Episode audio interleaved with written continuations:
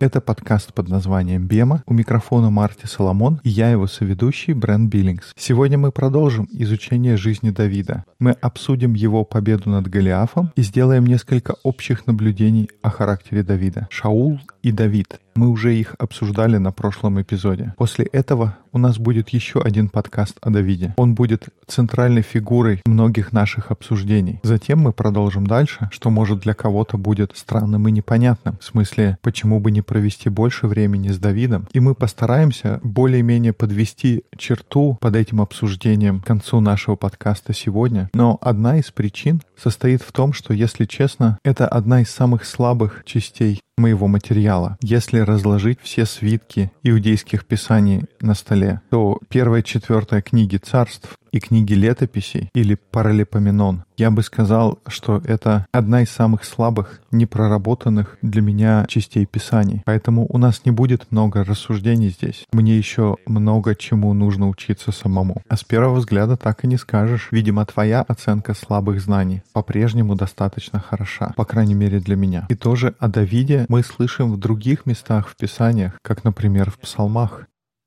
Uh, we want to spend some time.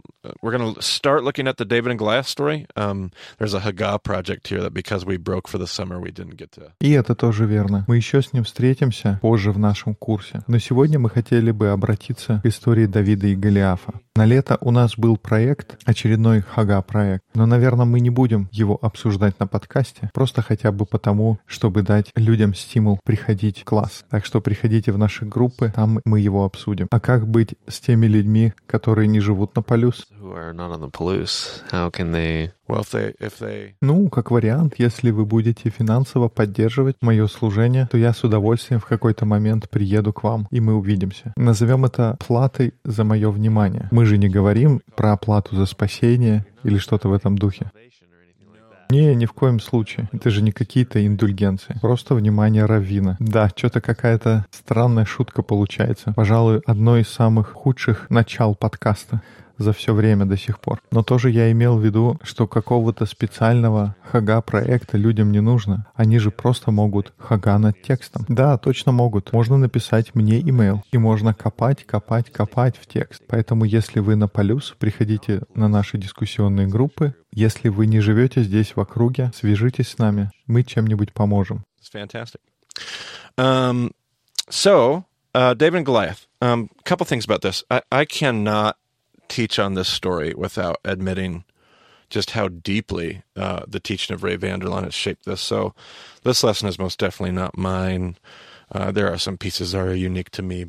Замечательно. Итак, история Давида и Голиафа. Вначале пару моментов. Во-первых, я не могу говорить об этой истории без того, чтобы признать, как глубоко учение Рэя Вандерлона повлияло на то, о чем я говорю. То есть этот урок он совершенно точно не мой. Есть некоторые части, которые я привнес, но изначально я слышал это от него, лично, несколько раз. Я прочувствовал ее, в долине Дуба, Елахской долине, где происходила эта история. В общем, я лишний раз хочу передать привет, и мы попробуем найти этот урок. Я думаю, что он есть на том сборнике DVD, про который мы раньше говорили. По-моему, мы уже упоминали серию уроков на DVD Рэя Вандерлона. Еще раз хочу повторить, это замечательные уроки. Еще один источник хотел упомянуть. Было выступление на платформе TED. Его делал Малкольм Глэдвелл. Конкретно это выступление называется «История Давида и Голиафа, которую мы раньше не слышали». В этом выступлении он сделал несколько уникальных замечаний, которые, я думаю, во многом справедливы. Так что хотел бы рекомендовать его. Я думаю, он сделал несколько хороших наблюдений. Но мы сегодня пойдем несколько в другом направлении, при всем моем уважении к мистеру Глэдвеллу. Итак, довольно предисловий, обратимся к истории Давида и Голиафа. Можно, Брент, я попрошу тебя начать читать, и я буду останавливать тебя и буду делиться своими комментариями по ходу того, как ты будешь читать. Хорошо, Первое царство, 17 глава. Филистимляне собрали войска свои для войны и собрались в Сакхофе, что в Иудее, и расположились станом между Сакхофом и Азеком в Эфес Дамиме. А Саул и израильтяне собрались и расположились станом в долине Дуба и приготовились к войне против филистимлян.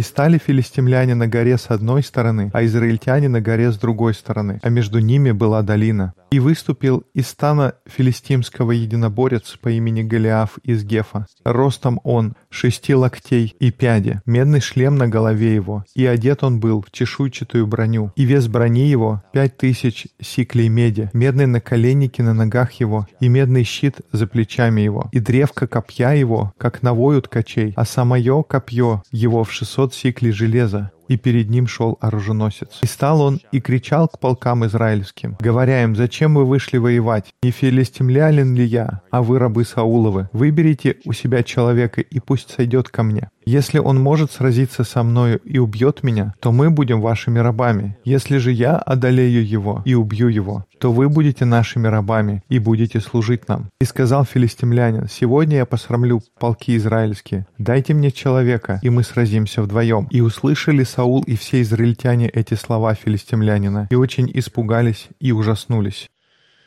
There's a, a a huge argument in academia about what the story is referring to and where the Philistines are are camped. Uh, it seems like popular secular opinion um, makes absolutely no sense to me if you stand there geographically.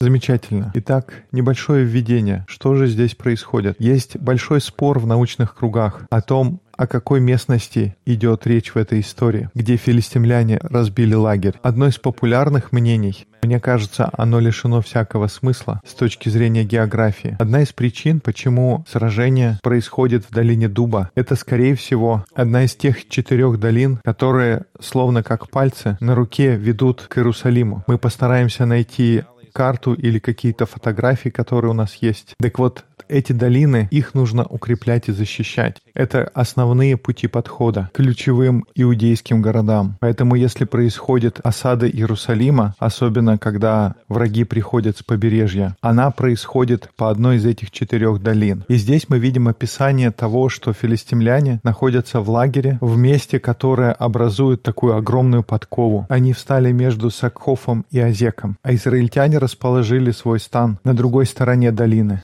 Valley. Um, and, and really, if you go there in person, there's only one place.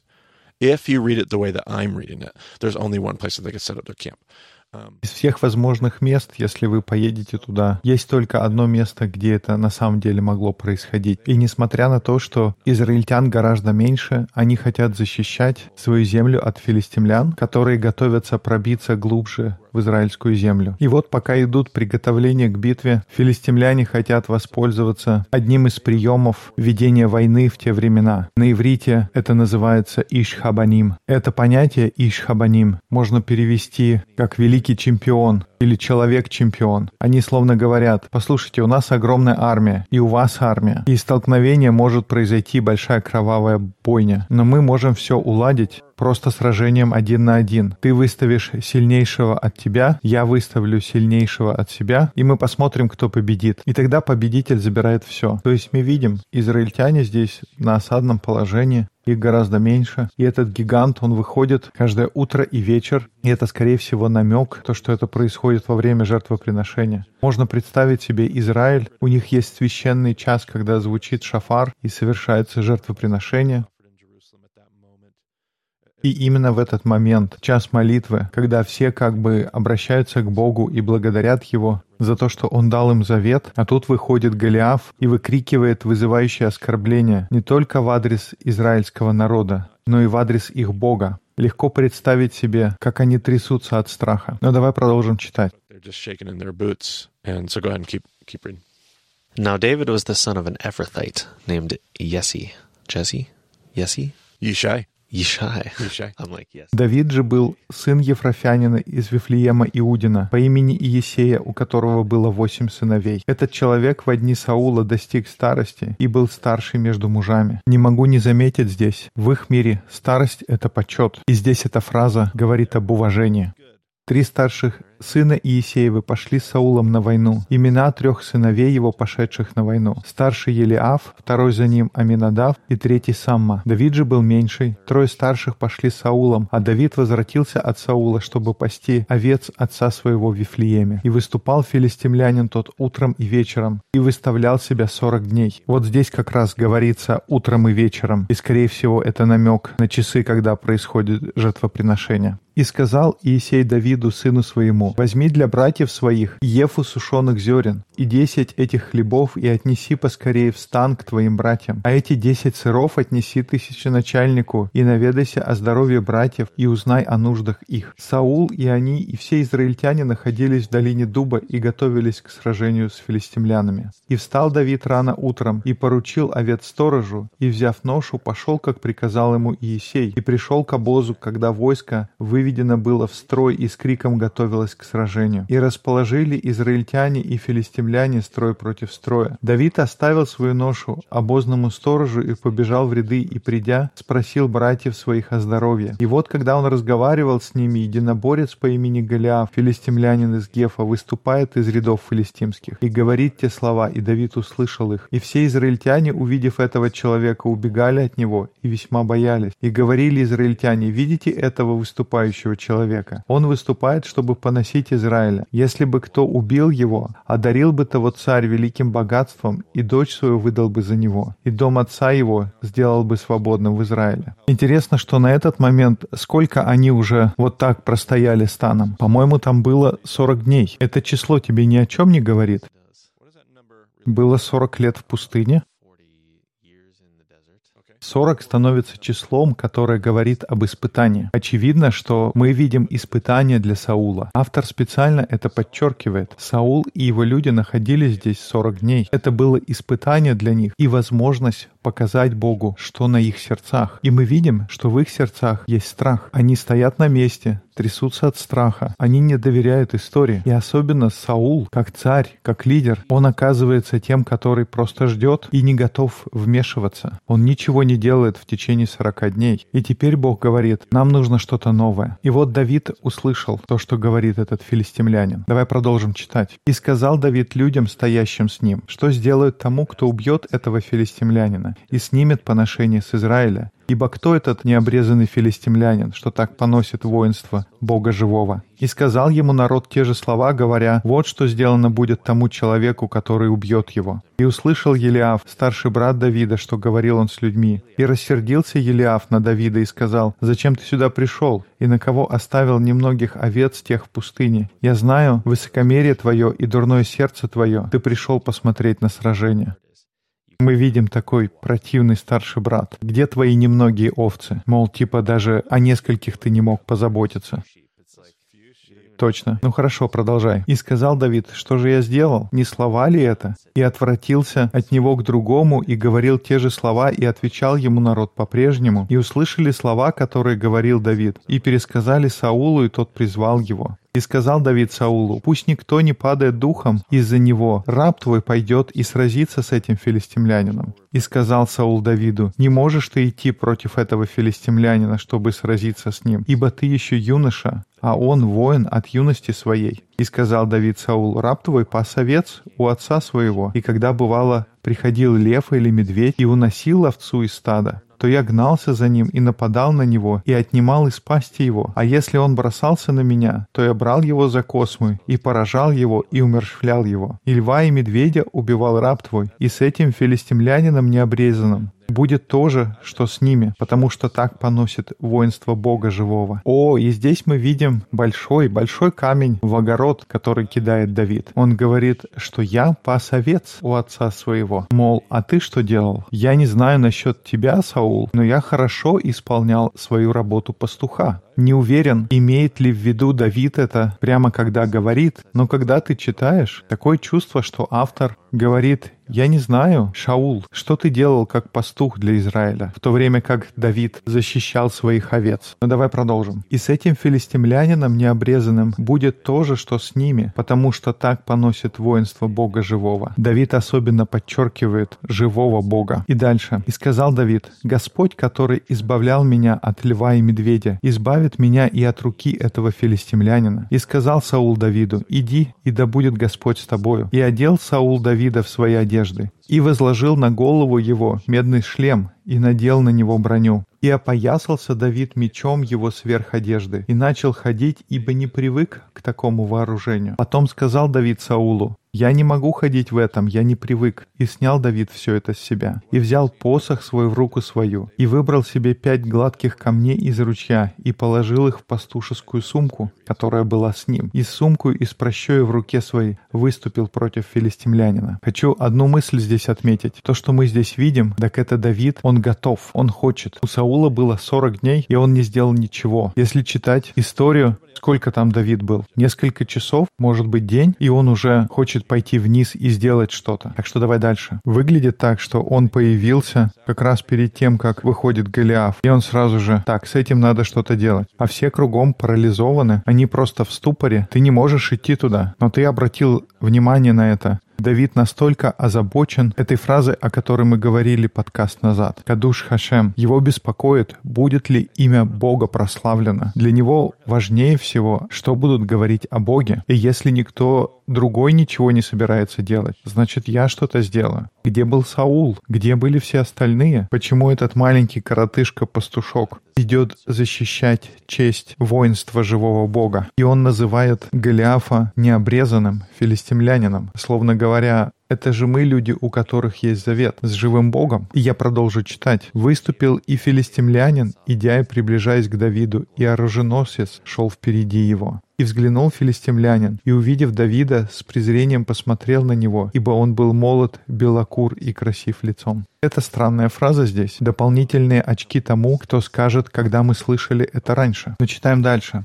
Он сказал Давиду, «Разве я собака, что ты идешь на меня с палками?» И филистимлянин проклял Давида своими богами. «Иди сюда», — сказал он, «и я отдам твою плоть небесным птицам и земным зверям». Давид сказал филистимлянину, «Ты идешь против меня с мечом, копьем и дротиком, но я иду против тебя во имя Господа сил, Бога армии Израиля, которым ты бросил вызов. Сегодня Господь отдаст тебя мне, и я сражу тебя и отсеку тебе голову. Сегодня я отдам трупы филистимского войска небесным птицам и земным зверям, и весь мир узнает, что есть Бог в Израиле. Все, кто собрался здесь, узнают, что Господь спасает не мечом и не копьем, ведь эта битва — битва Господа, и Он отдаст всех вас в наши руки. Когда филистимлянин начал приближаться, чтобы напасть на него, Давид быстро побежал к строю воинов ему навстречу. Опустив руку в сумку и вынув камень, он метнул его из прощи и поразил филистимлянина в лоб. Камень вонзился ему в лоб, и он упал лицом на землю. Так Давид одержал победу над филистимлянином с помощью прощи и камня. Без меча в руке он сразил филистимлянина и убил его. Давид побежал и встал над ним. Он взял меч филистимлянина и вынул его из ножен. Убив его, он отсек ему голову мечом. Когда филистимляне увидели, что их герой мертв, они повернулись и побежали.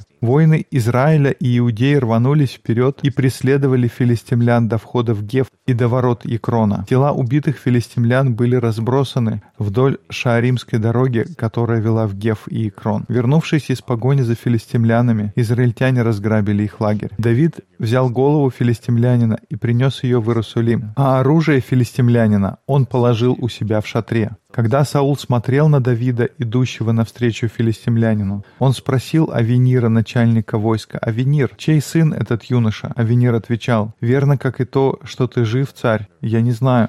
Царь сказал, «Узнай, чей сын этот юноша». Как только Давид вернулся, убив филистимлянина, Авенир позвал его и привел к Саулу, а Давид все еще держал в руках голову филистимлянина. «Чей сын ты?» — юноша спросил его Саул. Давид ответил, «Я сын твоего слуги Иисея из Вифлеема». Хорошее место, чтобы сделать паузу и задуматься об этой истории. Во-первых, какого роста был Голиаф? Он был ростом 6 локтей, так? А сколько у него весил наконечник копья 600 шеклей. Из книги Паралипоменон или летописей мы знаем, что у Голиафа был известный брат, у которого сколько пальцев было? Шесть ведь, правда? Это интересно. Если все об этом знали, то это означает, что Голиаф представлял собой число 666. Like what, Brent? You read a. 6,000 shekels, wasn't it? Uh, well, his armor was like. Oh, his- 5,000 shekels. Okay, but his armor was like what as he wore it? Oh, gosh.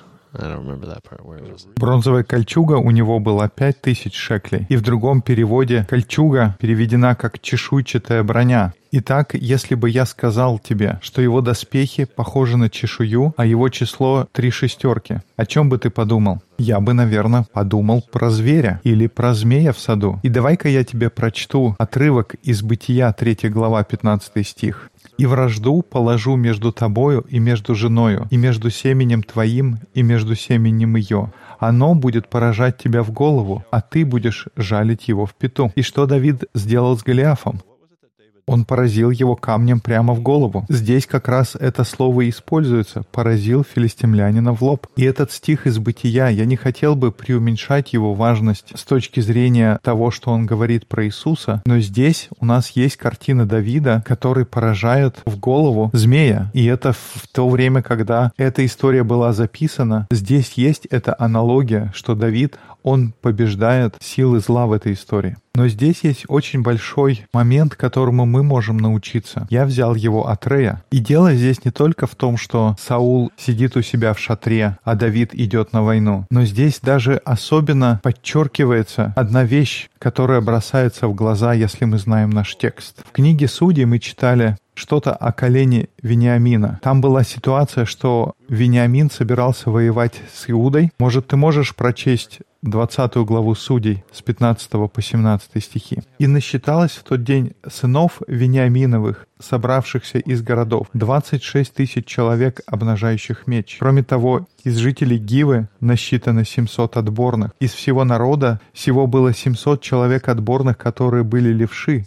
и все сии, бросая из прощей камни в волос, не бросали мимо. Израильтян же, кроме сынов Вениаминовых, насчиталось 400 тысяч человек, обнажающих меч. Все они были способны к войне. Okay, so this war took place between 26,000, maybe 700, and 400,000. То есть здесь мы видим, что происходит столкновение. Там было 26 тысяч пехотинцев и 700 людей, которые метали прощу. Они просто безумно хороши в своей работе. Это как спецназ или такое подразделение десантников. 700 левшей-прачников из колена Вениамина. Это интересно. Здесь говорится о том, что они умели пользоваться прощой. А из какого племени был Саул? Это было колено Вениамина. И мы видим здесь Вениамин, они знают прощу как никто другой. Поэтому, когда вы видите Давида, спускающегося с холма, мальчика-пастуха с прощой в руке, и если вы знаете текст из книги Судей, то как будто в голове лампочка зажигается. Это не Давид должен был спускаться с холма с прощой. Это Саул должен был спускаться с холма с прощой. Но если бы мы посмотрели на наш текст несколькими главами ранее, мне кажется, у тебя есть первая царств 13 глава. Посмотрите, что с Саулом произошло раньше. «И сказал Самуил Саулу, «Худо поступил ты, что не исполнил повеление Господа, Бога твоего, которое дано было тебе, ибо ныне упрочил бы Господь царствование твое над Израилем навсегда. Но теперь не устоять царствованию твоему. Господь найдет себе мужа по сердцу своему, и повелит ему Господь быть вождем народа своего, так как ты не исполнил того, что было повелено тебе Господом. Это произошло до истории Давида и Голиафа. И уже здесь Бог говорил о Давиде, о муже по сердцу Бога. Из-за того, что Саул не доверял истории, у него отнимают царство. И что он делает дальше? «И встал Самуил, и пошел из Галгала в Гиву Вениаминову, а Саул пересчитал людей, бывших с ним, до 600 человек». Интересно, сколько людей было в отрывке, который мы читали в Судьях? Там их было 700. А сколько теперь Саулом? Их теперь шесть сотен. Что это говорит о том, как евреи используют числа? Если вернуться в наш самый первый разговор, когда мы говорили о числах, есть намек здесь, что Саул пытается действовать, основываясь на своей собственной силе. У него нет достаточно. Семь — это число, которое означает полноту. Шесть — это число, которое означает греховного человека. Саул надеется на свою собственную силу. Он как тот куст арара, о котором мы говорили раньше. Он выглядит хорошо снаружи, но он не поступает как угодно Богу. И эта история тем более интересна, что Давид готов предложить то, что у него есть. Но он не самый лучший человек, он не самый лучший профессионал в этом деле. И одна из вещей, которым Рэй учил, Когда мы обсуждали этот отрывок, он со страстью говорил, Брось свой камень. Много людей, которые слушают этот подкаст, и у них есть камень, который они могут бросить. У каждого есть что предложить. Есть камень, который они могут запустить. Может научиться чему-то, в чем ваше призвание. Может быть какая-то страсть, какой-то талант, какой-то дар. И вы живете в этом мире для того, чтобы бросить камень. И вам нужно это сделать, потому что если вы не бросите камень, то вне зависимости от того, насколько вы хороши, Бог не может это использовать. Посмотрите на Саула, он сидит в своем шатре, и Бог не может ничего сделать. И совершенно неважно, если Саул хорошо обращается с прощой. Бог ничего не может сделать с метателем, который просто сидит у себя в шатре. С другой стороны, Давид — это молодой пастушок. И да, они известны тем, что они чертовски хороши со своими прощами. И как говорил Мальком Глэдвелл — это отличное оружие, чтобы сражаться с таким гигантом. Но тем не менее, Давид не тот, который должен был спускаться с холма, но, по крайней мере, он был готов. И Бог может использовать камень, который летит в воздухе, и от него гораздо больше пользы, чем от камня, который лежит в русле реки или в вашем кармане. Так что нужно выйти и бросить свой камень. Совершенно неважно, если вы лучший из лучших или нет. Просто идите и делайте, потому что важно бросить свой камень. Это один из моих любимых уроков о Давиде. Поэтому перед тем, как закончить сегодня, мы сделаем еще несколько замечаний. И, как ты сказал, у нас еще будет возможность поговорить о нем. Но Давид — это человек, который хочет, который готов, потому что у него есть сердце, чтобы кадуш Хашем. И здесь я воспользуюсь своими заметками, которые я приготовил заранее. Итак, времена Давида по сей день считаются славными днями в истории Израиля. В Писаниях говорится, что Давид, он был человек по его сердцу. И дни Давида — это те дни, о которых люди до сих пор еще говорят. Звезда Давида, она изображена на флаге Израиля. Было царство Давида. Люди ждали сына Давида, когда Иисус пришел. Что, кстати, интересно, как отметил Роб Белл в книге «Иисус хочет спасти христиан», что у Давида уже есть сын, его зовут Соломон. И мы чуть-чуть забегаем здесь, но у него сложилось все не так хорошо. Поэтому люди всегда ждали обещанного сына Давидова, который так и не пришел. Так что, с одной стороны, времена Давида — это дни славы, но с другой стороны, я бы тоже сказал, что когда я смотрю на жизнь Давида, у него есть множество моментов, когда я не особо впечатлен его жизнью. И это не только история про Версавию, есть и другие истории, где большой вопрос, правильно ли он поступает. Еще одна хорошая книга, которую мы включим в заметки к этому эпизоду. Она называется «Где родился Бог». Ее написал написал Брюс Файлер. В этой книге отображена его борьба, потому что все говорят об этом великом Давиде. David, King David, David, David, David, and and Bruce is a is a Jew, and and uh, как слава царя Давида, великий Давид. Брюс, он сам еврей, и по его словам, когда он рос, он всегда задавался вопросом, почему так? Давид не выглядит таким замечательным героем. Он не Авраам, он не Моисей, но очень многие говорят и превозносят Давида. Поэтому есть эта неразрешенность, и нет окончательного решения и однозначного заключения. Но я хотел бы добавить еще несколько наблюдений. Во-первых, по-видимому, Давид имел необычайно близкие отношения с Богом. Он понимал, что такое духовные практики. Даже если половина псалмов, которые приписываются ему, на самом деле принадлежали ему, то можно с уверенностью сказать, у этого человека был высокий уровень духовного сознания. Я думаю, если вы когда-нибудь прочтете книгу «Практика присутствия Божия» брата Лоуренса, я думаю, что брат Лоуренс сказал бы, что Давид знает, что такое практиковать Божье присутствие. Давид открывается Богу, совершенно не скрывая свои эмоции. Он искренне выражает, что он думает. Его сердце просто разрывается от поклонения. Он поет о том, как сладок для него закон Господа и как он размышляет о нем день и ночь. Это был человек, который знал, по крайней мере, большую часть своей жизни, как выделить время, энергию или, как мы говорили, создать место для Бога. Второй момент. Давид, особенно в начале своей жизни, такое чувство совершенно не заботится о том, чтобы была его собственная слава. Давид является собой пример, что значит «кадуш Хашем». Он заботится о славе Господа, чтобы весь мир знал, что в Израиле есть Бог, как мы это читали сегодня. И он говорит это не раз. И несмотря на то, что у меня будут трудности с тем, как воспринимать его жажду войны, примерно так же, как я боролся с книгой Иисуса Новина, я хочу признать, что Давид ведет войну совершенно иначе. Он не пытается расширить свое собственное царство или превознести свое собственное имя но он стремится помочь Богу выполнить его цель, восстановить и искупить. И это как бы подводит меня к третьему наблюдению, которое заключается в том, что Давид видит тех, кто за бортом. Он видит, что происходит вокруг него. Он действительно помнит историю. Он помнит, откуда он вышел. Он стремится восстановить справедливость. Когда-нибудь мы еще поговорим о том, что такое мишпат, восстановительное правосудие, которое он хочет принести в мир вокруг него. Зачастую это именно то, что толкает его на битву. Он воюет не для того, чтобы расширить территорию.